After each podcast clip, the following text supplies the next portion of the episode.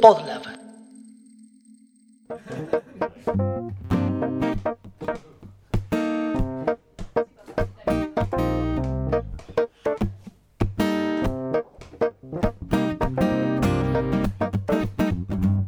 Café con Java es un podcast que no habla de café ni de Java, sino que tiene como fin desmenuzar al individuo de sistemas. En el episodio de hoy vamos a hablar de la psiquis del individuo de sistemas, de ansiedad y de MCN. Para abordar esta temática nos acompaña Hola, soy Gus Casals, soy psicólogo y comunicador, arroba Gus Casals en Twitter, Instagram. Bienvenidos.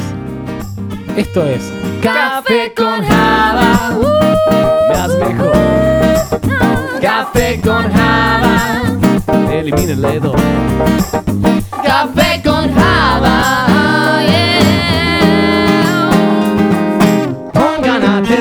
atención, esto es podcast del Piola.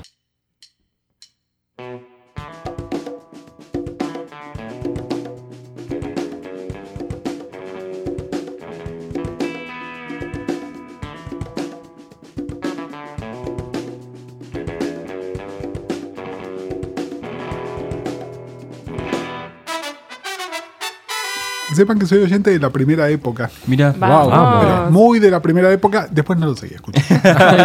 Les voy a ser sincero, pero bueno. Sí, nos dimos cuenta viendo las métricas, dijimos, ah, este fue. Sí. Acá, se cayó uno. Claro. y tuvimos que despedir gente por eso. bueno, vamos a hablar un poquito de el perfil psicológico dentro del mundo de sistemas y demás. Pero esta vez, para no seguir vendiendo humo a nuestra audiencia, Basta de fruta, Hablemos por sin favor. saber. claro, trajimos a alguien que sabe de psicología y sabe de podcast. Ahí está. Es decir, tenemos Y pará. todo lo que Y necesitamos. trabajó en sistemas. Y encima trabajó en sistemas, un dato que nos llegó. Trifecta. Lo raro, Spoiler lo raro es alert. que no sea parte del de Café con Java ahora. Claro, y que estoy conduciendo esto. Vos ayúdanos a definir en un tweet qué es la psicología. La psicología. Uy, qué difícil. Eh, en realidad hay varias maneras de pensar la psicología. Hay un montón de cosas distintas que se llaman psicología. Sí. Eh, está la ciencia del comportamiento, después están los más que hablan de la ciencia del alma. Yo, concretamente, yo soy psicólogo clínico. Yo me dedico a eh, tratar de atenuar el sufrimiento de las personas, digamos. Me gusta. Ese es mi paradigma, pero haciendo la misma carrera vos te podés especializar en distintas cosas, hacer diferentes, diferentes cosas, desde lo súper experimental a la clínica, tratar a trabajar con chicos, eh, diseñar test, eh, hacer perfiles, eh, después tenés ramas que son jurídicas, laborales, hay bocha de cosas diferentes. Qué que loco, qué loco la investigación en psicología, ¿no? Yo tengo a mi suegra que es psicóloga y me cuenta que hay una rama de investigación en la psicología. Vos sabés que en Inglaterra en este momento prácticamente la única psicología que existe es la, la experimental, la que hacen investigación. No, no existe en otras ramas. No, Claro, es, es más la psicología relacionada al delantal blanco que a la barba y la pipa, ¿no? Totalmente, totalmente. Y además, en, en varios países, eh, la, la persona que hace terapia no es un psicólogo, sino que es un psiquiatra. Claro. Nosotros somos uno de los países donde existe la psicología clínica, pero por ejemplo en Estados Unidos, si vos querés ejercer la, la práctica Sí. psicoanalítica o psicoterapéutica, lo que sea, tenés que ser un doctor en medicina psiquiatra. Eso es otra cosa to- totalmente diferente. También es cierto que son para- de paradigmas que tienen mucho más componente de medicación, ¿no? Y un montón de otras cosas. Nosotros Claro, acá porque- trabajamos mucho más con la palabra. Porque claro, si bien están trabajando un poco la psiquis, ¿no? El psiquiatra y el psicólogo, yo siempre me imagino, claro, como que hablando mal y pronto el psiquiatra es el que te da las pastillas, ¿no? Claro. Eh, acá sí. En, en el paradigma latinoamericano, porque en Brasil es muy parecido y en otros países de la región también, sí, es mayormente así. Eh, no es así en todo el mundo y de hecho lo que vemos en las películas, ¿no? Nosotros el 90% de la ficción que vemos se genera en los Estados Unidos y hay una línea muy fina entre lo que hacen o no. De repente ves un programa como Sopranos, donde está muy bien mostrado que Melfi lo que hace con Tony es una mezcla de terapia hablada con tratamiento psiquiátrico con medicación. Pero después en otras series no está tan claro qué están haciendo o no. O, eh, por ejemplo, hoy para estar grabando acá, y esto por ahí da una, hago una marca temporal, pero me dan a disculpar. no estoy viendo el final de Big Little Lies, donde el papel de la psicóloga es sumamente importante y es una psicoterapeuta que hace algo más parecido a lo que hacemos acá. Pero esa tipa es una médica psiquiatra, Claro. por más que esté haciendo otra cosa. Algo que, que nosotros tal vez vemos mucho, que con esto que nos, que nos interpela de sistemas, de, de todo lo geek, de todo que te aparece en un celular, que no sé qué mierda y esto, es que tal vez justamente la ciencia ficción se abraza un poquito de todo eso, intenta darle, como alguna vez hemos dicho, una impronta siempre como medio crítica o eh, críptica, mejor dicho, y como chota de, de que el mundo está yendo para un lugar muy de mierda gracias a la tecnología. Que la salud Puede mental ser. está emperando. Sí, y, algo más. que tal vez ya está y que, es, eh, que está a la vuelta de la esquina es esta idea de eh, la ansiedad que termina generando el estar conectado. Vos como psicólogo notás que hay como una, una- no sé, Un cambio. sí, algo que, haya estallado de- de- relacionado a la ansiedad, que tal vez hoy en día ya mucha gente habla de anxiety, ansiedad, no sé qué, tal vez no todos sabemos qué es la ansiedad verdaderamente. el problema, sí, en este momento es la ansiedad. Especialmente en un segmento etario en particular, que es el de ustedes. digamos, Sí. ¿no? Es decir, es el, el problema millennial por naturaleza. No sé, creo que los centennials se la están tomando un toque más tranquilo. No sé, todavía son muy chicos. Yo no Claro. trabajo con adolescentes, así que tampoco les, les podría dar demasiado. Pero mi práctica en este momento, si bien yo atiendo lo que venga, eh, la mayoría de mis pacientes son millennials y el problema que hay en este momento es la ansiedad. Mucha de esa ansiedad está generada, yo creo, no por la tecnología, está generada por eh, las redes sociales, está generada por algunos efectos que tiene la tecnología, como el estar eh, on demand absolutamente todo el tiempo. Claro. Eh, pero yo no le echaría la culpa a la tecnología. Me parece que si pensamos y haces un poquito de, de anamnesis, ¿no? Y te sentás con alguien y decís, bueno, contame cuando, era, como- cuando eras chico. Bueno, esos pibes los llevaron a este, que hicieran mil actividades extraescolares. Eh, Cuánta ya, verdad. ya tuvieron cable. Entonces, a ver, yo cuando era pibe había cuatro canales. Claro, Claro. Y, Igual, eh, sumando eso, yo siento que nosotros fuimos los híbridos, porque yo no nací con el teléfono celular abajo Claro. del brazo y cable tuve recién a los, no sé, 11, 12 años. pero ya es suficiente para que te, te queme la cabeza de esa manera. Sí, es más- No, a ver, chicos, yo soy generación X, soy por lo menos, eh, no sé si 20 años, pero 15 años más grandes que ustedes. Y yo también, a ver, yo ahora tengo un teléfono celular y en algún momento en los 90 tuve cable y fui uno de los early adopters de la internet. Pero cuando yo era chico, quería ver Batman en la tele y tenía que saber que estaba en blanco y negro a las 11 y media de la mañana los miércoles en el viejo Canal 11. O ir a la no, casa no- del vecino que tenía la tele. eh, claro, y no, no había videocasetera.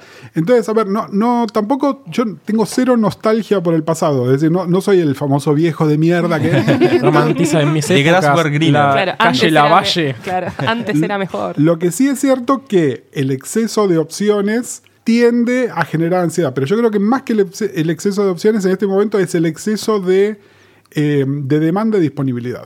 En realidad tiene que ver con eso que, y, y que empezó, mira, yo me acuerdo cuando yo trabajaba en sistemas, eh, estábamos todos con el MSN.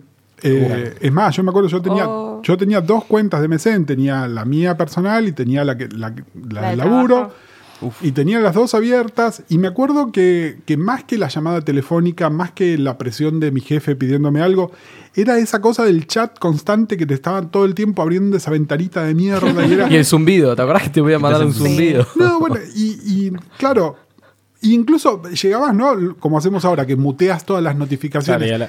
Igual era la demanda, la demanda, la demanda. Te estoy hablando hace 15 años, ¿eh? Y era demanda, demanda, demanda, demanda. Bueno, eso ahora lo tenemos en el bolsillo absolutamente todo el Y tiempo. en varias redes, ¿no? Porque tenemos Twitter, Facebook, Instagram. Exactamente. Yo noto algo, por ejemplo, que tal vez resume un poco todo esto, que es la intención de, más allá de la tecnología, de quienes están atrás de la tecnología, que son los que intentan generar un formato de contenido, en el concepto de lo infinito. Todo el tiempo, todas las aplicaciones y redes y demás te llevan a que siempre hay algo para hacer y siempre hay algo para ver. Vos estás ahora en Instagram, deslizás el dedo para arriba Sí, nunca y termina. sea lo que sea, te, te mete Sí, contenido. o, o la lupita. O apretar la lupita al explorar y, Spotify, te pueden siguiente gustar. y siempre te tiene una canción. Entonces todo es el concepto que va todo hacia, hacia algún lado infinito. Sí, pero dividamos entre dos cosas. Por un lado tenés las, las empresas que lo que están buscando es captar tu atención. Para Sí. los cuales Spotify es competidor de Netflix, es competidor de Facebook, que es Claro. competidor de Google. Es decir, Sí. todos quieren que vos estés la mayor cantidad de tiempo en su plataforma. Ese es el concepto del infinito. Ahora, después hay la demanda de te mando 700 mensajes. Esa la generan otras personas que están tan ansiosas como vos, o a veces peor. Claro. ¿no? Eh, a ver, todos en algún momento dijimos, eh, qué, qué persona intensa, ¿no? Sí. Y bueno, esa persona intensa probablemente es una persona ansiosa, sí, no tiene alguna otra patología, pero en, en el nivel más básico, la persona intensa, la persona que te persigue, la persona que no se banca que no Que le no le respondas en, en Que tiempo real. el tilde, el doble Claro, que tilde muere- azul muere y- por un visto. Exactamente. Y, y la presión que esa persona ansiosa genera so- sobre vos es un ansiógeno, genera ansiedad a su vez. Obviamente hay gente que está estructuralmente mejor parada para lidiar con la ansiedad y hay gente que toda esa presión la Tira. hace Bueno, pelota. lo, lo hablamos un poco fuera del aire, ¿no? Cuando el, esto de los ataques de pánico, que te también comentario de viejo de antes todo era más fácil, que antes no, todo entre comillas, No ¿no? tenía nombre, No existían ¿no? los ataques de pánico. Siempre existieron.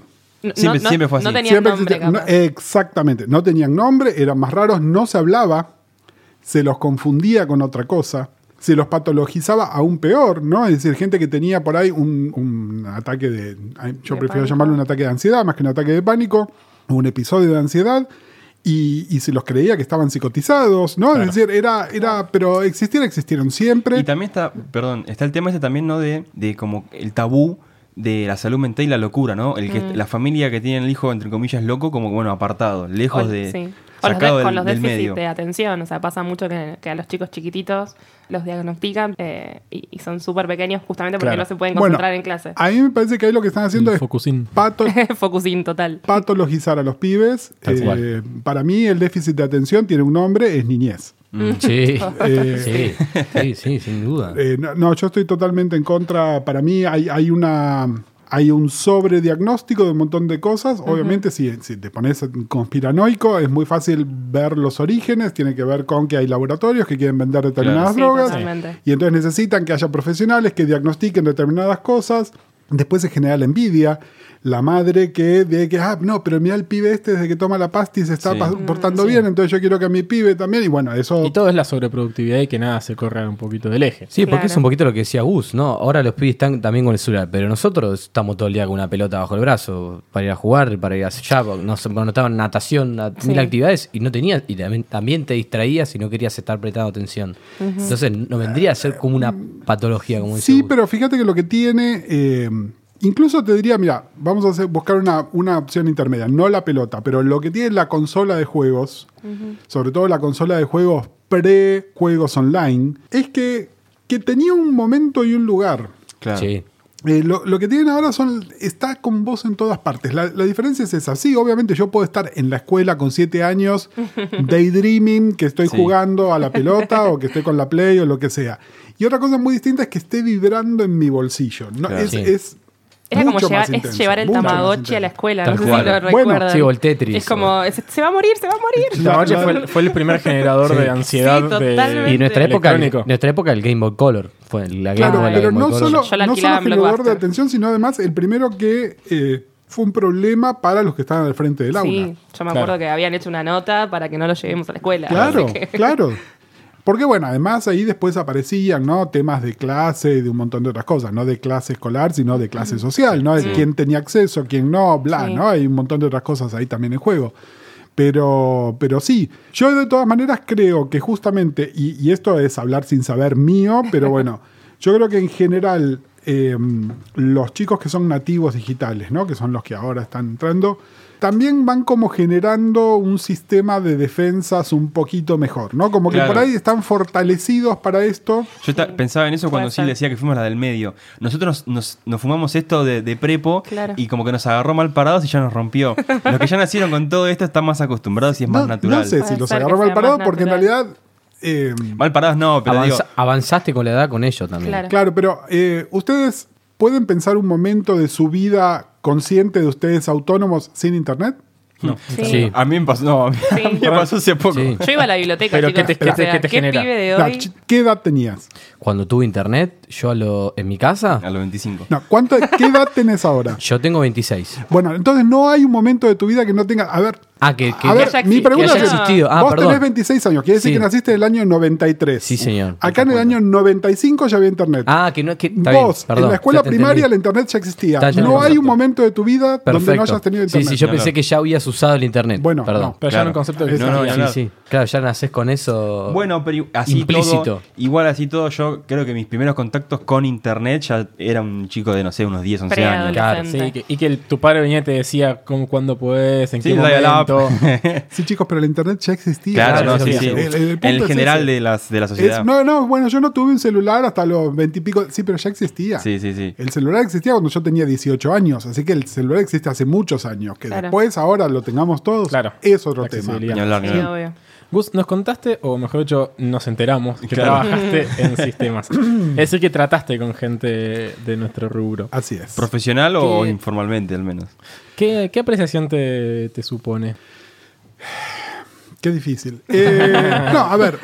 En, en general tratemos de no generalizar No, así. obviamente. eh, obviamente. em, En lo personal. No, no, a ver, lo personal, porque además yo estuve en distintos lugares del mostrador y a Sí. lo largo de muchos años, así que además en, en distintos momentos generacionales, incluso hablar de sistemas es como muy amplio, ¿no? Seguro. Porque tenés Sí. desde, desde el tipo que eh, hacía este soporte técnico para, para un dial-up hace 20 años. A un tipo que ahora es desarrollador en serio y que por ahí tiene una carrera de ingeniería. Meter a todos en la misma bolsa y es medio como, Sí, como bruto. seguro. Vos hablabas de la ciencia ficción y los Sí. futuros distópicos. Hay un perfil de gente que se enamoró mucho de ese perfil. Mm. Y se como, como que compraron el paquete el completo. verso? Claro. Exacto. No, no sé si el verso. Se comieron una imagen de lo que era. Estereotipo. Sí, Eh, el nerd quizás. Pero no era la del nerd. Porque, a ver, partamos de. Y esto sí es psicología. Nosotros tenemos nuestra autopercepción y después está lo que el resto de las personas ven. En la autopercepción, todos eran neo. Claro, sí, sí, sí, sí. En nuestra percepción, todos eran comic book guy de los Simpsons. Claro. Uno Hay una diferencia. Entonces tenía- tenías al, al gordo con poca higiene, Mm. qué sé yo, pero que se ponía un sobre todo largo y los anteojos negros y era... El meme del gordo granudo, ¿no? Es como volvimos a Nine Gag de repente. Bueno, bueno, pero ahí está. Nine Gag es una comunidad autocreada por la gente de Sí. sistemas. ¿No? Es decir, a ver, acá el, el- el equivalente Nine Gag nuestro es Taringa, Mal. que es la Taringa. cuna, la Mal, cuna mal. de todo lo que está mal. Pero bueno, es, es eso. Que sigue vivo de pedo.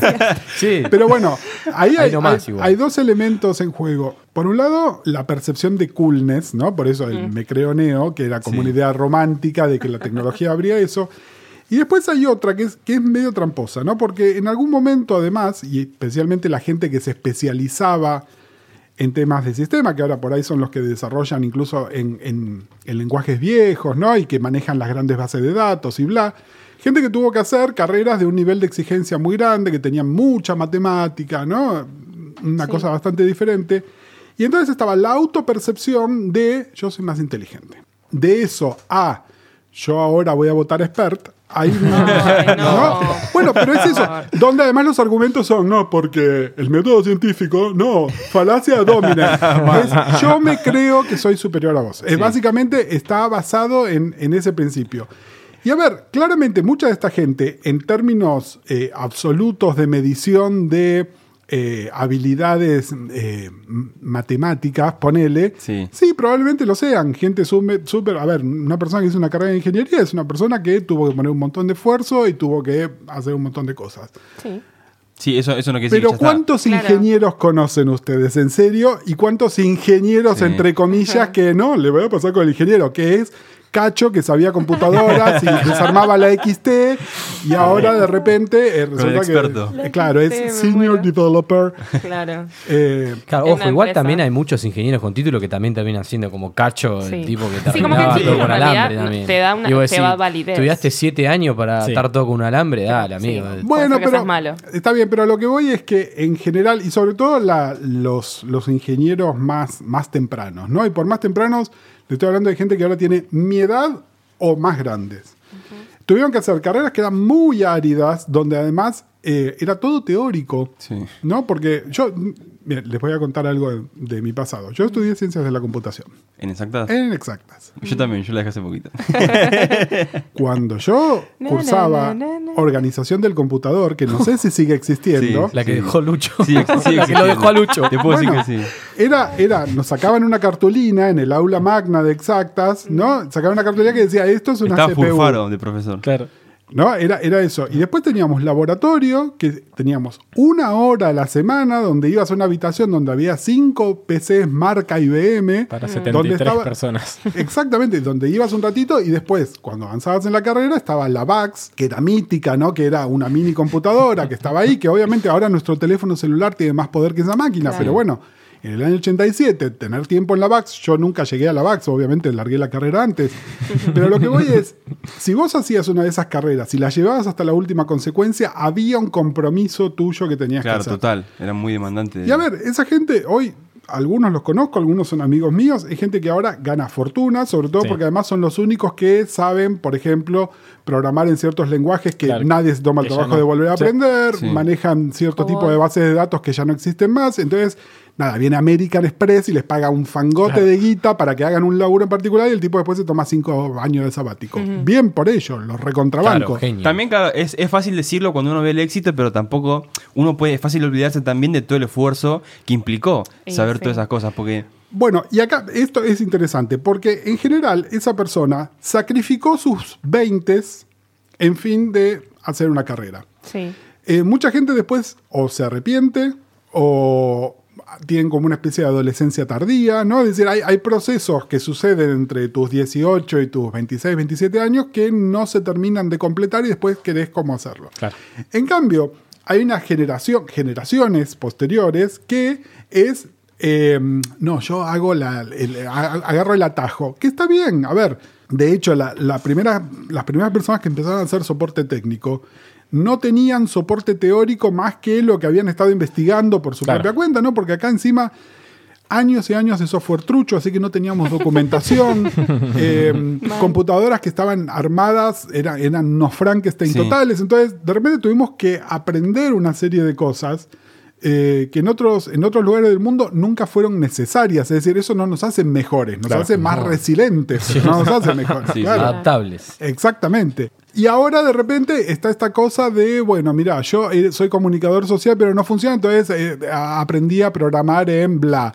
¿No? Y Claro. a ver, los recontrabanco porque claro, desarrollador de páginas web. Exacto, Claramente- estaba pensando en eso. claramente hay una demanda es y que está buenísimo parece que, sea que- así. Pero fíjate qué perfiles psicológicos distintos entre el tipo que se perdió sus 20 estudiando una carrera, el pibe que de adolescente aprendió a hacer las cosas por su cuenta, pero que finalmente lo que tiene es oficio, es decir, es lo más parecido a un trabajador no calificado que tenés, con el tipo que ahora que por ahí tiene una carrera universitaria, vive en Palermo, este, bla, y se dedica ahora a eso porque es donde está la demanda laboral, cosa que recontrabanco, pero lo que voy es, son tres tipos de personas totalmente Sí, diferentes. Pero eso también tiene que ver con el nivel de abstracción que fue tomando justamente el nicho. O sea, antes era una cosa muy de tener que sí o sí meterte Claro, y entender lo que era. Y el, al mismo nicho, nicho se encargaba de cerrarse y que sí o sí tenías que ser un freak casi para estar Claro, ahí. tal cual. Hoy por hoy, con la sobrecomunicación que tenemos, todo se fue abriendo y todo ya no te requiere que seas una persona que tienes que tener un, un posgrado en matemática para entender Sí, cómo tirar igual de código. esa- ese es un. Ustedes tienen un punto de vista como muy abierto y muy democrático.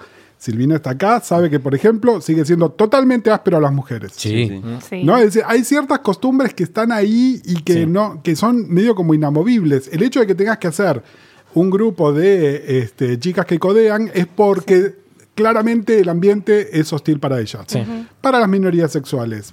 Para la gente que no tiene ciertos conocimientos básicos de inglés, que ya es un Sí. marcador de clase también. Es decir, hay, hay una serie de cosas que van complejizando esto. No, no, no es. eh, entiendo que tiende a mejorar, pero hay ciertos hábitos que siguen estando. Y de nuevo, Sí. cuando les digo lo de el- la creencia de superioridad, es de superioridad en inteligencia, de superioridad moral, Claro. ¿no? Sí. Soy mejor Eh, persona que vos. Soy Claro, mejor que persona que vos, sé mejor que vos y además con, con una cosa muy peyorativa, ¿no? Que fíjense que en general, en esa intersección entre el geek, el nerd y todas esas cosas, ¿no? Siempre hay un yo estoy por encima tuyo. Que en realidad es como un mecanismo de defensa además, porque la persona además que, por ejemplo, no es físicamente agradable, bueno, es yo, yo compenso, no tengo que ser físicamente agradable porque, Porque soy inteligente. porque codeo y sé que hizo Batman en el año 39. Claro. es, es- obviamente, estoy sobrecompensando de alguna manera eh, esas Sí. cosas, ¿no? Pero, pero es medio, medio tramposo. Es decir, me parece, ¿las cosas están mejorando? Sí, sin lugar a dudas. ¿Se están democratizando? Sí, también. Pero también hay un Estamos montón de- lejísimos Sí. de que Sí, sea muy realmente lejos, así. muy, muy lejos. Algo que nosotros, en, a nosotros nos gusta eh, hablar de los estereotipos dentro de sistemas, como cualquier persona se habrá dado cuenta. Eh, pero siempre, a- muchas cosas las decimos en chiste y para, para nosotros reírnos de nosotros mismos, pero algo que siempre termina siendo un factor común o un común denominador es el perfil introvertido Sí. que uno ve. Es decir, cualquiera que trabaje con más de cinco personas en un área de sistemas levanta la cabeza y encuentra gente de perfiles que, que uno dice, che, Sí, no esta persona habla- tal vez tiene aptitudes de comunicacionales un poco más retraídas, una persona que se mete dentro Nunca de sí dijimos mismo. tan prolijo igual, ¿eh? Sí, me encantó. Es el, es el momento, Es el- es el momento Sí, nosotros decimos el que- introvertido. el que elevando el nivel de la Claro, conversación. es que Bueno. nosotros decíamos el, Crecimos. El, que tiene la 9 en la mochila y tiene la blacklist Claro. de a quien tiene que liquidar. Claro. Eso es lo que, Claro, que un día nos va a cagar a tiro todo. Claro, o la Eh, Note. Ahí, ¿viste? Te mira, te dice. Me gusta. Vos no, pero espera, Sí. Porque acá acaban de salir como dos cosas que son parecidas pero no son iguales. Vos me acabas de mezclar el perfil retraído, Sí. que es cierto, porque fíjense que además, en general, esta, cualquier tipo de actividad que tenga un componente que en otro momento hubiese sido el artesano, ¿no? Pero que es que Sí. sos vos trabajando con tus herramientas, con tus instrumentos y que no necesitas comunicarte, eso, las personas que tienen comillas, una ¿no? tendencia a la introversión, es más fácil que hagan eso Claro. con una personalidad sociopática, que es el que tiene la 9 milímetros en la. Claro. Sí. No es lo mismo. No es lo mismo y me parece que es muy importante, porque si no estamos diciendo todas las personas introvertidas son potencialmente un psicópata, Claro. Y de hecho, y no es así para nada. Incluso, esto acá peco yo de hablemos sin saber, pero incluso viste que la típica nota en Infobae un poco habla de que es un poco al revés, ¿no? Que el psicópata en realidad es la persona que te convence, que es muy bueno con el trato interpersonal. Mira, a mí me gusta, aparte de por carrera, me gusta mucho Freud, me parece que era un escritor eh, que escribía lindo, ¿no? Y, y él usaba mucha metáfora que venía de la Biblia, de la mitología griega. Y entonces hay algo que yo sé que no, Freud no lo dijo, pero que eh, es una frase hecha, pero que me parece que es sumamente poética al estilo freudiano y que sirve para explicar esto, que es que el diablo seguramente es una persona encantadora. Claro. Ni ¿no? Eh, no es alguien que genera rechazo, sino todo lo contrario. Es el, el que es encantador, el que te invita, el que te convence, el que te seduce. Bueno, un poco es eso. A mí no me gusta la definición de psicópata, no va con mi paradigma, llamémoslo que es un perverso, pero sí, claramente, el perverso es una persona que tiene herramientas para seducirte de alguna manera. El otro es más un sociópata, Claro. Claro. que es una persona que también está como... Padece eh, el, el estar en una sociedad. está como tratando de, de forma reactiva, llamémoslo como una formación reactiva, a sentirse un paria y entonces es yo tengo una actitud hostil hacia aquellos que tuvieron una actitud Claro. hostil hacia mí. Obviamente es, es un círculo vicioso porque te pones más hostil Claro. y genera más hostilidad y bueno, Claro.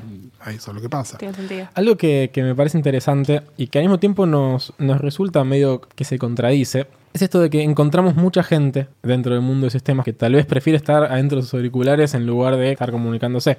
¿Qué sucede con el trabajo en equipo y con el área de sistemas? Que es la que se agarra una bandera gigante y dice vamos a trabajar en equipo con Claro. metodologías ágiles y con comunicación pura Que muchas veces y con como- todo el tiempo sobre comunicación y todo. Es como un cheque siempre hay que tener, ¿no? Tipo, Claro. buenas relaciones interpersonales. Hoy por hoy, en, en en el mercado de nuestra región es, claro, es, es esto, es trabajo en equipo, es eh, aplicar metodologías ágiles que es, Sí. se apoya 100% Buena dinámica de en la grupo. concepción de un equipo. ¿Cómo explicamos esto? Es decir, de gente que en general tiende a Los que retraerse con- diseñaron las metodologías ágiles son ingenieros que no tienen todas las habilidades comunicacionales en su lugar. Claro. En realidad los Pero que se tienen funcionan. que adaptar son los demás. No, a ver, básicamente todo este tipo de metodologías que vienen del Sí. project management vienen del Fordismo, vienen Sí. de la división de tareas, vienen de cómo podemos ser más productivos. Obviamente para ser más productivos tenemos que trabajar entre mucha gente, hacer tareas más pequeñas que Claro. después se van juntando en tareas más grandes. Eh, Sí. Básicamente el- Sí, es siempre el eso. mismo paradigma. Eso funciona, funciona muy bien, es útil, es ágil como su nombre lo indica, etcétera, etcétera, pero fue diseñado y pensado por personas que no tenían las personalidades retraídas. Entonces ahí están Claro. las personalidades retraídas, ver si se adaptan a esa forma de trabajo o no. Porque también hay, acá está el tema. La idea de yo voy a ser neo de hace, de hace veintipico de 20 años, años. 20 años, Este año eh, se hizo 20 años de era 99. yo solo codea- codeando en mi máquina. Y Claro. acá la diferencia es muy distinta. Por eso es que además, por ejemplo, las chicas están teniendo un lugar ahora en sistemas que antes no tenían. Porque las chicas no vienen con este, no vienen con que es cool estar aisladas. Claro. No, no Claro. parten de ese paradigma. Y fíjate que en general, cada vez la, ¿quién- ¿quiénes son Scrum Managers? ¿Quiénes son? Son, son mujeres. Sí. Bueno, y en particular Sí, sí, también me parece cual. que está este con- me puedo equivocar, ¿no? Pero está el concepto de los role models, ¿no? Digo, uno ve la tele o las películas y siempre son todas yankees y es lo que decís vos, Neo es hombre y cualquier héroe de cualquier película es un chabón, entonces Sí, o ¿se acuerdan? Eh, Deben haber visto la película Hackers. Porque entonces la chica era Angelina Jolie. A ver, Claro. donde claramente no eh, son, son parámetros, pero igual, también era Angelina Jolie, punk rock, este, sexualidad Sí, pero dudosa, incluso- Sí, mega hasta- cool. Hasta cuando aparecen Bueno, bueno. mujeres en el rol de hacker o programadores, es una cosa sexy. Nunca es tipo Claro. la, la piba como el, como el Claro. mismo es la nerd. No de la Siempre es como el- que está buenísima, se sienta y encima codea, ¿entendés? Claro, Es como y eso. te escribe con como la te lo plantean, como claro. sí, igual, sí. chicos, a ver, es entretenimiento donde Obvio. no queremos ver la verdad de lo que es No, porque si no, entonces directamente Sí, sí, no lo podrían. No, nadie lo. Fíjense que en general, y me parece que está mucho mejor pensado, eh, si bien Chandler en Friends no trabajaba en sistemas, pero trabajaba en algo Análisis Sí, de. datos, exactamente que hoy, sería no data science Claro, o lo que BI, sea. Business Sí. Intelligence. Y el chiste era, ni nos cuentes de qué laburás. Nunca nos mostraban a él laburando en la la oficina. temporada 9 no sabían de qué trabajaba. Pero porque por diseño saben que eso no es interesante. Entonces no, Claro. no te lo voy a mostrar porque es un plomo. Sí. No, y por eso es que además tienen que mostrarte al hacker que hace algo cool, que abre una puerta por control remoto. Sí, no claro. al tipo que está, Está- 28 horas tratando de. haciendo un if. eh, claro. A mí me pasa mucho eso y lo traigo a mi vida personal. Con las personas con las que hablo, con mi novia, aburrido lo mi que trabajo. fuere. Sí, nun- nunca termino hablando yo de mi trabajo, nunca termino contando yo cosas más bien técnicas de esto. y tal ¿Sabes vez Te voy a en- en masunear. el caso de la, de la otra persona, Te voy a de la otra persona sí me cuentan problemas un poco más eh, concretos. No simplemente tuve un problema con un cliente, sino te cuenta problemas de no me salió Sí. esto, esto y esto. Y Depende sin embargo, con quién hables No tenés con quién hablar de tus cosas, salvo con Sí. otros de tu entorno. sí, sí, sí. Y sabés que acá y tampoco te, lo- te- tampoco te preguntan directamente, che, ¿cómo fue linealmente? porque no les interesa y no entienden. Claro, Claro, ¿por qué no te van a no, y la verdad que no me salió un update. Y Claro. Bueno, igual a- yo acá les traigo un comentario que es más social. De nuevo, voy al Fordismo. Vos Sí. antes podías decir, yo resolví un problema complejo de punta a punta. Y ahora lo que hiciste fue ajustar una tuerca. Claro. Sí. Claro, entonces no tiene nada de interesante. ajustar una tuerca. Bueno, pero sabés que. Es eso. Claro, sí, sí, no tiene ningún tipo de. Pero es como que a veces el- necesitas hacer Es- catarsis del día. eh, decir, escribí no me 100 sale líneas esto. de código. Es ajustar una tuerca. Es Sí, decir, sí, y, pero, ¿y- literalmente. ¿y, qué hace eso?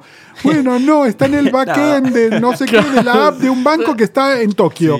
Sí, sí, sí. bueno, claramente no hay nada menos interesante y vos no sabés lo que hiciste. Sí, bueno, tal cual. Bueno, y sabes que acá enganchamos porque también en un momento cuando hablamos de estereotipos hablamos del metalero, ¿no? Del típico de sistemas que también escucho metal. Y me, me, me saltaste directamente al mismo porque a mí me pasa lo mismo, a mí me gusta el metal, soy un metalero resentido. y me pasa justamente, lo, tipo, no tengo, salvo con otros metaleros resentidos, no tengo con quién charlar del tema. tipo, a, a Vani, mi novia, le chupan huevo las cosas que escucho, Hola, no le interesan. Hola, Vani. Son nichos muy, muy cerrados. y pasa lo mismo que con total. sistemas. Te voy, te voy a hacer un estereotipo. Dale. Porque el metal es una música re compleja, que vos Claro. tenés que saber un montón porque hay un montón de notas en el solo. Eso primero, Ah, es, ¿escuchás es- reggaetón? es mastur- Oh, es masturbatorio. Si Claro. no es porque las mujeres no pueden entender, no pueden entender lo que hace Steve Vai, no lo pueden entender, ¿entendés? Porque esto, esto es comparable solamente con Sí, sí. Brahms. Está en otro nivel y yo estoy ahí. Unos pelotudos, pero es lo mismo, ¿entendés? Es, Sí, es neo con pelo largo, pero es Tal lo cual. mismo.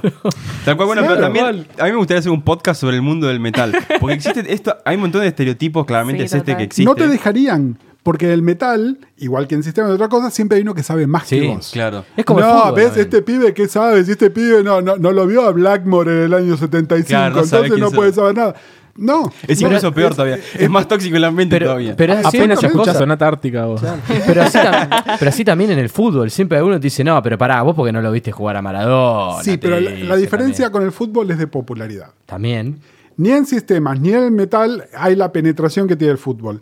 Entonces no, no podés compararlo. Enti- entiendo vos, fíjate que lo primero que me dijiste es que tenés una pelota, tenés puesta una remera de River. Sí. Entiendo, pero justamente River, estás, estás tan adentro del sistema que vos podés ver las microdivisiones, pero en realidad es el fútbol, es más grande que nosotros, no, no, no, no hay Claro. manera de compararlo. Y tampoco está esta cosa de elitismo de soy mejor que vos porque escucho bandas que no conoce nadie o, Mm. bueno, programo en lenguaje que no conoce nadie. Claro. Eso en el fútbol no sé si existe. Sí, existe igual.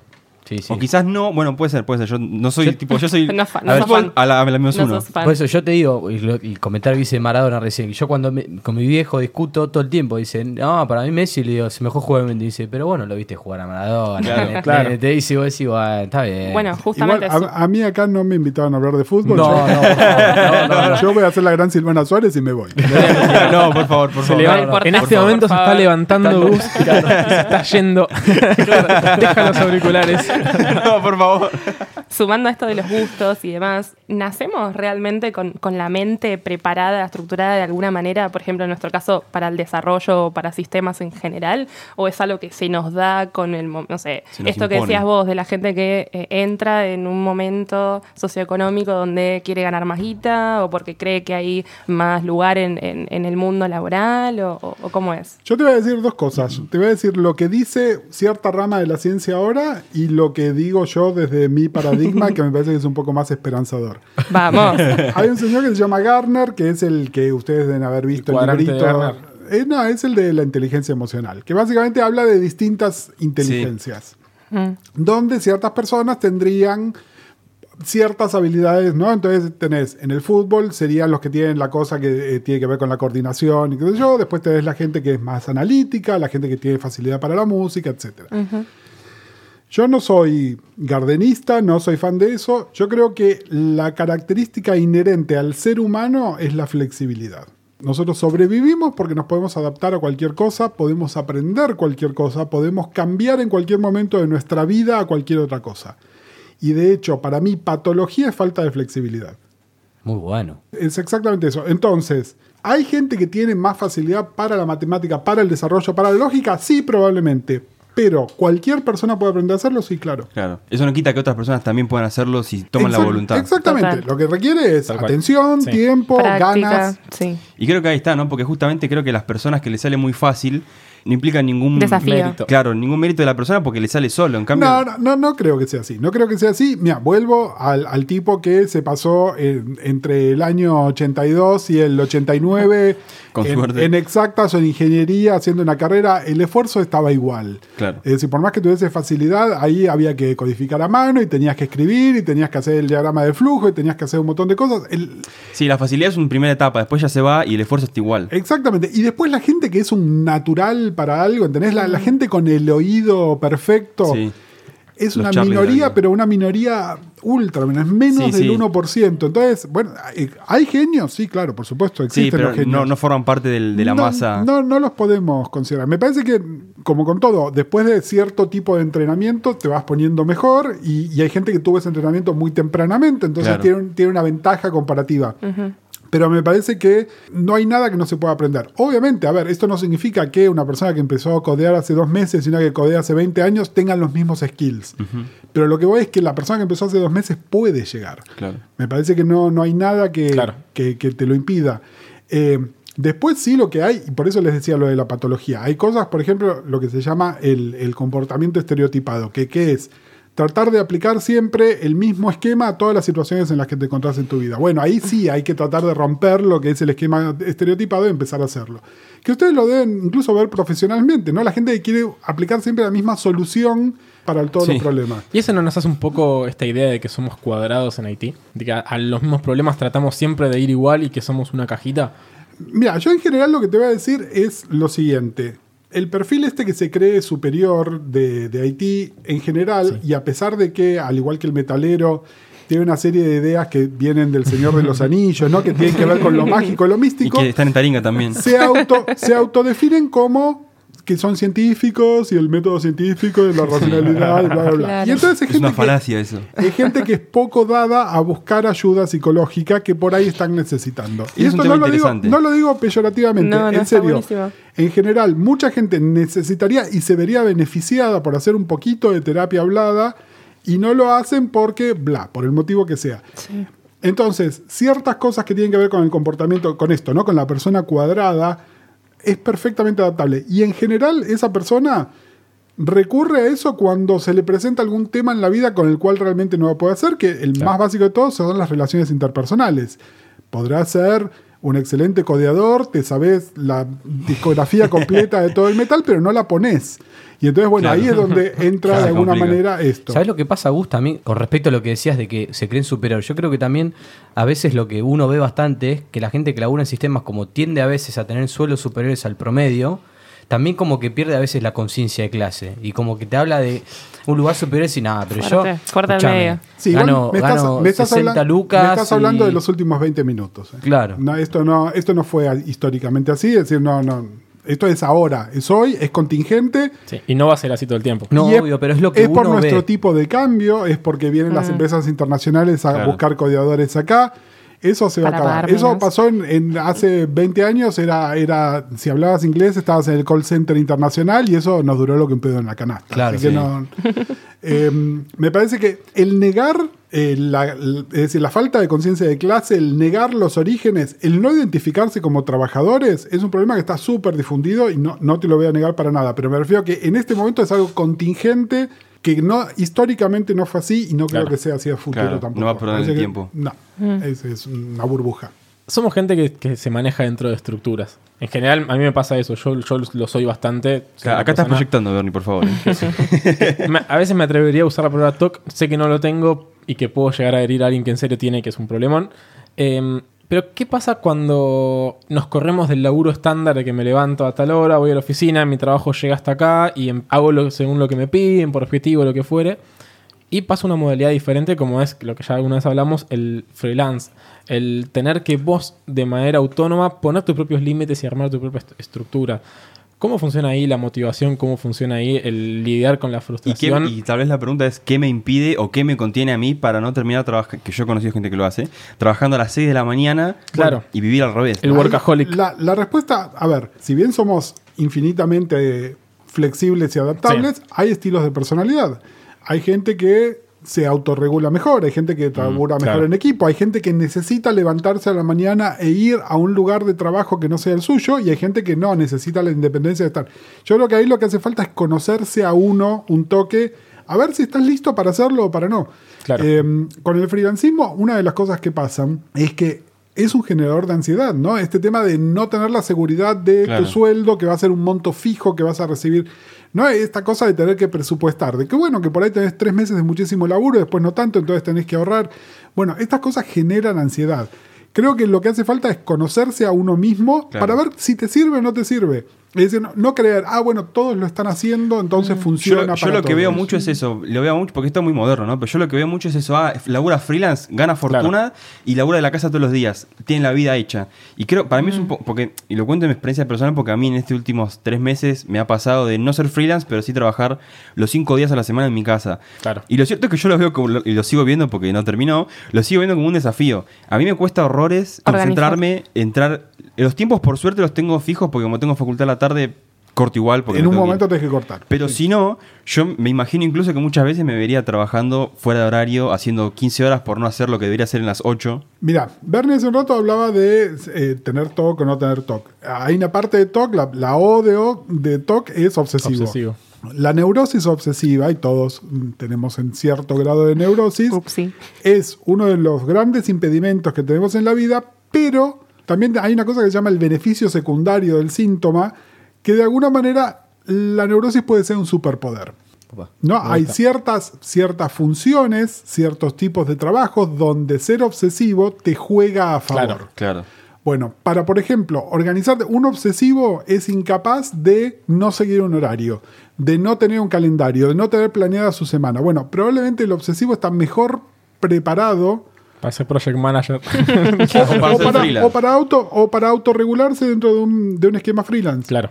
Eh, Tal cual. que por ahí una persona más fluida, bueno, es la que después termina o siendo abusada por alguien que le pide cosas fuera de hora o sin, sin control de sus, propios de sus propios tiempos. de Claro, lo que ¿dónde tiene que corta? hacer. Claro. Estás 20 horas trabajando seguidas, que las hizo perfectas porque es incapaz de cortar, pero después de las 20 horas eh, desfallece. Bueno, Sí. eh, o también está el que, sinceramente, es, está en un espíritu libre que su productividad se va a la mierda, porque Claro. si no tiene a alguien que le esté mirando ¿no? y pidiendo y, y nada, bueno, sí, obviamente, eh, vol- volvemos a donde empezamos la conversación.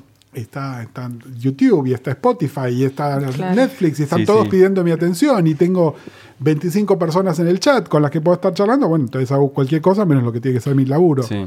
Cus, y ahí, en- como dijiste lo de Netflix, cortar y todo, ¿vos qué pensás con los espacios de recreación para la gente que está concentrada todo el día? ¿Vos creés que son buenos, que ayudan? Por ejemplo, una El play en el Claro, laburo. o sea, el, tema salía por ahí. No, eso, eso es una pelotudez. no, no. A ver, yo. eh, los espacios de recreación son necesarios en cualquier laburo. No importa si laburás en sistema o cualquier otra cosa. En este momento, ponerte un candy bar, un metegol y ocho plays con Es una cool. televisión de 52, no, no solo es cool. Es.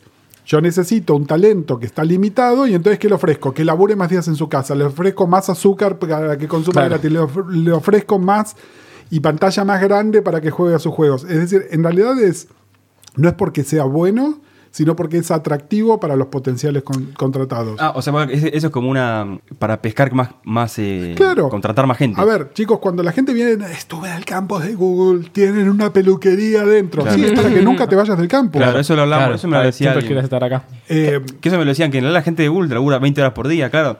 Tienen casi casas adentro de Google, porque claro, no se van nunca de ahí. y está buenísimo, te ofrece un montón de cosas, pero esas cosas no te las ofrecen porque son buenas para vos. No hay Te las filantropía ofrecen- ahí. Claro. Te las ofrecen porque de esa manera te retienen como empleado. Claro. Ahora, espacios de recreación, cortes sanitarios cada tantas horas, eh, sí, aparte de tomarte un almuerzo, cortar cada tanto, idealmente caminar una vuelta a la Recreo. manzana, Sí, ponele, un ¿no? poquito actividad Creo física. que en todos los laburos de alguna u otra manera se termina dando eso. Ya sea en una pequeña reunión de pasillo, en No, una charlita, el bajo a fumar un pucho. Mm, eh, Depende, ¿eh? sé, Hay- sé que hay, hay empresas que son un poco más estrictas en eso, pero. en Porque está, está la cultura de trabajo, viste que hay grupos puede- que son. Baja a fumar un pucho, ponele, o baja, no sé. Sí, pero en un call center, por ejemplo, no podés. Tenés que No, dar ok, seis pero- horas, pero creo que darte son cuenta los minutos del baño. Pero tal vez que- porque la naturaleza del, del, del laburo es un poco más. Pero a eh, mí me ha contra tocado trabajar en ambientes de sistemas, en grupo de trabajo, que era así, de tipo, bueno, vas al baño, tuviste 15 minutos y dices, che, Claro. tuviste un montón de tiempo en el baño. O cualquier cosa, tomate un café o lo que sea, sí, ¿no? a ver, chicos, lo que pasa es que también es eh, el, el famoso, y este es dicho argentino, echa la ley, echa la trampa. Bueno, sí, yo laburo por objetivos y, y entonces también se genera una cosa que es ex- extremadamente desestructurada, donde Claro. además...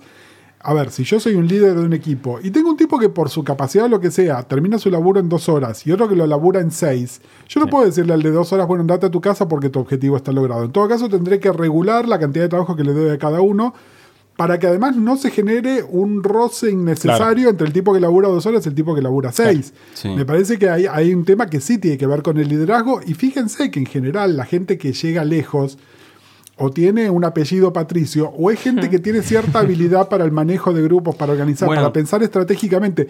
Por ahí, el tipo que llega líder, esta es clásica. Pero ese tipo no sabe nada. Sí, pero ese tipo no tiene que codear. Ese tipo tiene que saber cómo asignar la cantidad de trabajo de cada una de estas personas y qué hacer si uno se enferma. que ahí está el error que siempre hablamos de sos muy bueno programando. Ah, perfecto. Te vamos a ascender y te vamos a poner un equipo Claro, de trabajo. Es como que el camino, el camino lógico del que programa bien es, bueno, lo, lo pasamos a Ahora jefe. tenés cinco personas bajo tuyo. Y como, opa. No. Pero yo sabía programar, no, no llevar adelante. Y ahí es cuando todos se desmandean toque. Como que Pero no- bueno, no tenés pero foco. fíjate, fíjate la paradoja que hay implícita en esto. Por un lado, si vos traes un manager, que es un tipo que es administrador de empresas, que viene por fuera de sistemas, el equipo automáticamente lo va a rechazar. Sí, se lo come. Claro. Entonces, la única manera de que lo respeten es ascender a alguien de, de- de tu Sí. propia, de tu propia trinchera. Y esa Sí. persona no sirve como manager. Ahí volvemos a lo que, lo que decíamos antes, de que se sienten superiores y demás, o sea, el perfil estereotipado de Sí, solamente pero- voy a respetar a alguien que venga de mi palo. Y ahí hay una cosa más de pertenencia que me parece que es súper válida, ¿no? Es decir, en, en general todos sentimos que uno de nuestros pares podrá- estaría mejor Sí. preparado. Pero hay, hay un momento donde tenés que tener ciertas habilidades claro.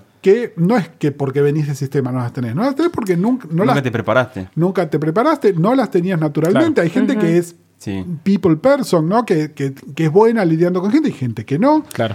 Y, y en un momento, nada, eh, sos eh, mezcla de persona de recursos humanos con desarrollador, con madre, con este, con general déspota. Bueno, tenés que.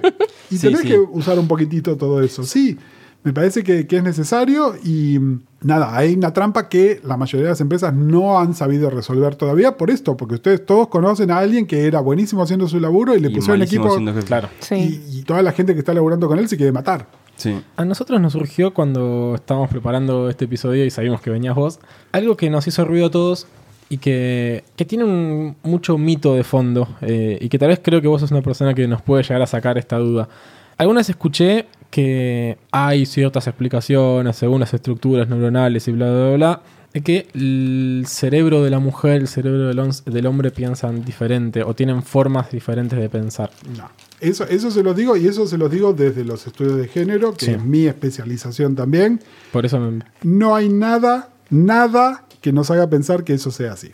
No existe tal cosa como el cerebro del hombre, el Claro. cerebro de la mujer. Están los cerebros. sí. Y cómo los usamos y cómo nos permiten usarlos o no. Están los condicionamientos por los cuales si vos a las mujeres solamente la dejabas que se encargue de sus hijos y de la jardinería, Claro. sí va a pensar de determinada manera, mientras que si al tipo le enseñabas a hablar de plata desde los 13 años, va a pensar de otra diferente. manera. Incluso esos pensamientos terminan surcando el cerebro literalmente. Mal. de Exactamente, van, van generándolo. Entonces, una cosa lleva a la otra. Vuelvo a la flexibilidad. Todo lo que Sí. aprendiste lo podés desaprender y aprender una cosa nueva. Claro. No es fácil, requiere trabajo y requiere sobre todo voluntad. Claro, ese es el Claro. punto básico. ¿no? El, el cliché de la deconstrucción tiene un concepto básico que es, bueno, cuestionar lo que te has aprendido y por ahí aprender cosas nuevas, pero no sale naturalmente. Sí. Vos tenés que ponerle un poco de Diciéndolo onda. tampoco pasa, ¿no? Exactamente, No, no, Es decir, diciendo, ah, lo estoy haciendo. Listo. Del dicho al hecho Ya hay está. un largo trecho. Exactamente. Pero no, no hay. No, no, no hay ningún fundamento y no permitan que ningún este taringuero les venga a decir lo contrario porque no- no lo hay.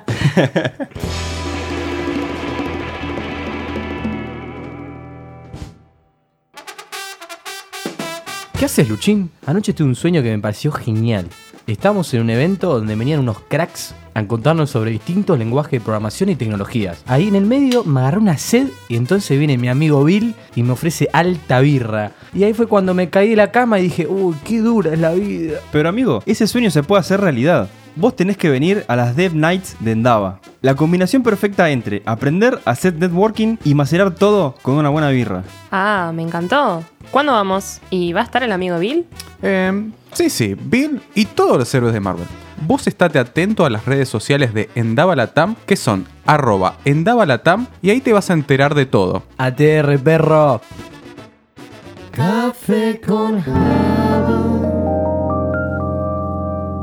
Todos trabajamos de alguna u otra manera en un contexto. La mayoría, tal vez, de nuestros oyentes o de que esté escuchando esto, quizás trabaja en sistemas incluso. ¿Cómo podemos usar la psicología a nuestro favor en, en nuestro día a día?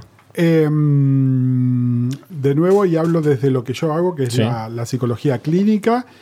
Creo que em, reconocer un poco mejor cuáles son nuestros, nuestras fortalezas, digamos, y luchar contra ciertas cosas que nos quitan flexibilidad para poder encarar mejor, nos sirve a todos. Eh, y especialmente en las personas en sistemas que por ahí el medio todo el tiempo nos está acusando de cuadrados, de Sí. estructurados. Bueno, por ahí eh, te puede ayudar a salir de ese lugar y seguro además va a mejorar tus relaciones interpersonales. Yo sé que esta pregunta es súper cliché, pero igual la quiero hacer. Eh, ¿Tengo que estar loco para ir al psicólogo?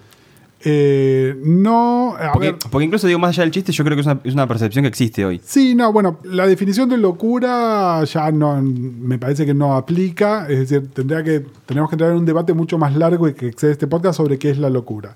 No, en realidad eh, hay un concepto que es el concepto de sufrimiento. Que es básicamente si la estás pasando mal, probablemente un psicólogo te pueda ayudar. ¿Y qué tips para las entrevistas laborales nos recomendás? Así que digas estos dos tips que deberías tener para presentarte en una entrevista. Si la entrevista está bien hecha, eh, tenés que ir y presentarte nada más y van a obtener de vos lo que tienen que obtener. Eh, Claro. Es así de fácil. Claramente hay maneras de saber si una persona tiene orientación a trabajar en equipo o no, que no es preguntarle, pero vos tenés orientación a trabajar. Claro, no es tan directo. Y sí. No, la verdad que no.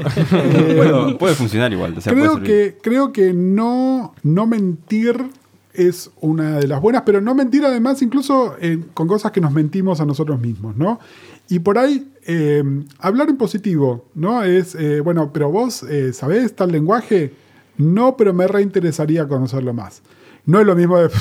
Y Claro. después te pasaste, no dormiste Claro. una noche entera leyendo artículos para ver cómo se, cómo se hacía. Es decir, me parece que mostrarse curioso Mm. está bueno. Eh, y, y también ser sincero con respecto a cuáles son tus aspiraciones. Mira, yo quiero ser muy bueno en lo que hago, no es lo mismo de que yo quiero manejar esta compañía. Claro. Y probablemente están buscando a gente que maneje la compañía y gente que sea muy buena en lo que hace, Claro. pero no venderse creyendo que están buscando otra cosa. Porque en realidad un buen departamento de recursos humanos lo que tiene que hacer es ubicar que los perfiles de la gente que tienen, ubicarlos en la posición que son más idóneas para lo que- ese perfil. Claro. Claro. ¿Hay aplicaciones de psi- psicología directamente en el mundo de sistemas? Eh, mira, hay ramas de la psicología de las cuales yo no me especializo que probablemente lo están haciendo. Creo que en las metodologías que están diseñadas por ingenieros hay interconsulta con psicólogos, ¿no? Con respecto a dinámicas de grupo y cosas así. Y es hasta donde yo sé, la verdad. Claro. No, no quiero tampoco tirarte fruta. Bueno, Gus, me queda preguntarte cuál es tu Batman favorito. Eh, uy, qué- harto, harto de Harto de lo de Batman. harto de Batman. Quiero decirte que ayer dieron un especial de Space todo el día de todos los Batman. Sí, bueno, mi Batman favorito seguro no está en las películas. Excelente. Eh, mi Batman favorito Buena respuesta. Estará o Está en al- las calles. o en algún cómic o en alguna versión animada, pero nada, estoy pasando por un momento de desintoxicación. Claro, de antes de Lo sabíamos si te hicimos la pregunta a propósito. odios. y bueno, si les parece, ya podemos ir cerrando. Creo que, que se volvió lindo el episodio, ¿eh? Sí, sí. Sí, La verdad señor. que me- gustó. venido. Muchísimas gracias, Gus, por No, haberte copado. por esto, me parece que Uh, estuvo, estuvo buenísimo. a esta hora con este. Con este- Habiéndote perdido el final de la No, no, serie. pero valió la pena, valió la pena. Gracias también a Radio en Casa, como siempre. Hoy nos opera nuestro amigo John. Y nada, todavía nos queda un montón de episodios más de esta tercera temporada. temporada. Sí.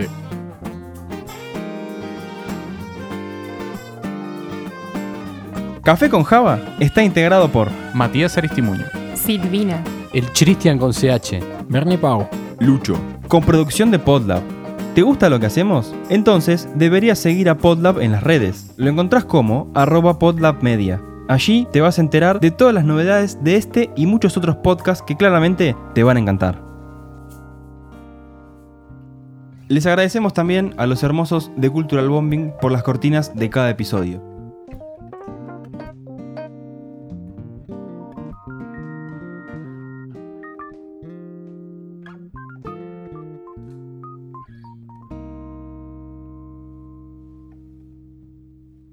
Tal vez me conozcan por podcast tales como